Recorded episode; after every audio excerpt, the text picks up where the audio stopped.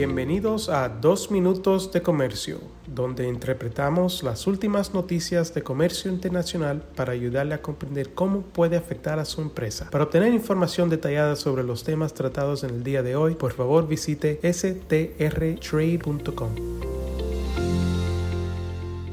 Hoy es martes 22 de agosto de 2023 y yo soy Álvaro Ferreira, consultor independiente con Sandler, Travis Rosenberg.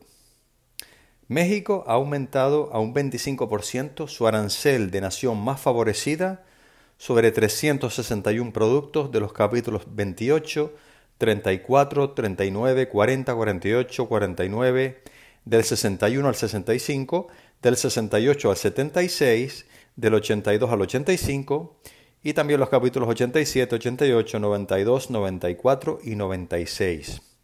Dos de estos productos, clasificados en los códigos arancelarios 7210 7002 y 7212 4004, enfrentarán inicialmente un arancel de un 10% y posteriormente un arancel de un 25% a partir del próximo 1 de enero.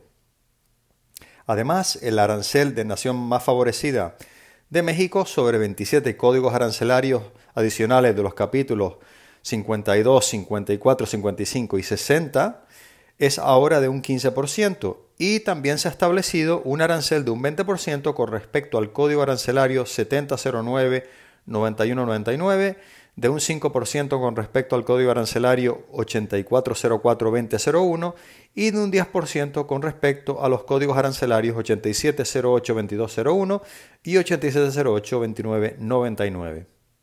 Además, se han rescindido ciertas degravaciones arancelarias implementadas anteriormente para determinados productos siderúrgicos, textiles, confecciones y calzado. Y también se ha terminado el programa de degradación arancelaria para el sector siderúrgico que comenzó el 1 de junio de 2023 y que estaba previsto que se desarrollara hasta el 1 de octubre de 2024. Entre otros productos, esta acción afecta a las importaciones a México de mercancías de industrias estratégicas para el país, como el acero, las prendas de vestir y otros productos textiles, el calzado, el aluminio, las llantas, los plásticos y productos de vidrio y cerámica. La Secretaría de Economía de México indica que se excluyeron los productos de la canasta básica, insumos para la salud, bienes de consumo y aquellos que afectan el desempeño de las cadenas productivas.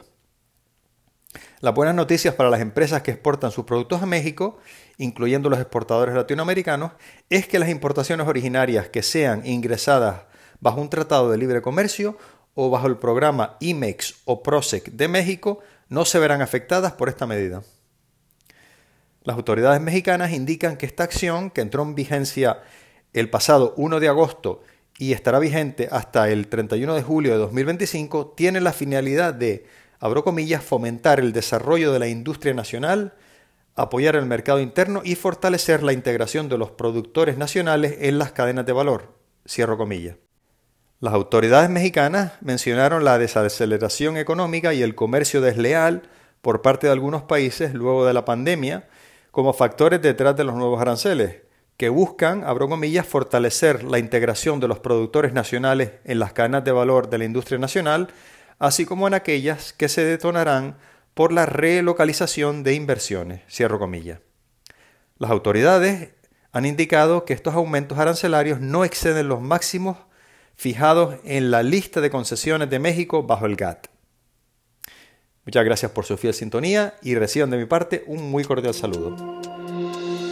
Con profesionales en nueve oficinas, Sandler Travis Rosenberg es la firma de abogados más grande del mundo dedicada a asuntos legales de comercio internacional, aduanas y exportación. Este podcast es exclusivamente para fines informativos y no constituye un servicio legal. La contratación de un abogado es una decisión importante que no debe estar basada solamente en publicidad. Pídanos que le enviemos información gratuita por escrito sobre nuestras cualificaciones y experiencia. Envíenos un correo a strespanol.strtrade.com.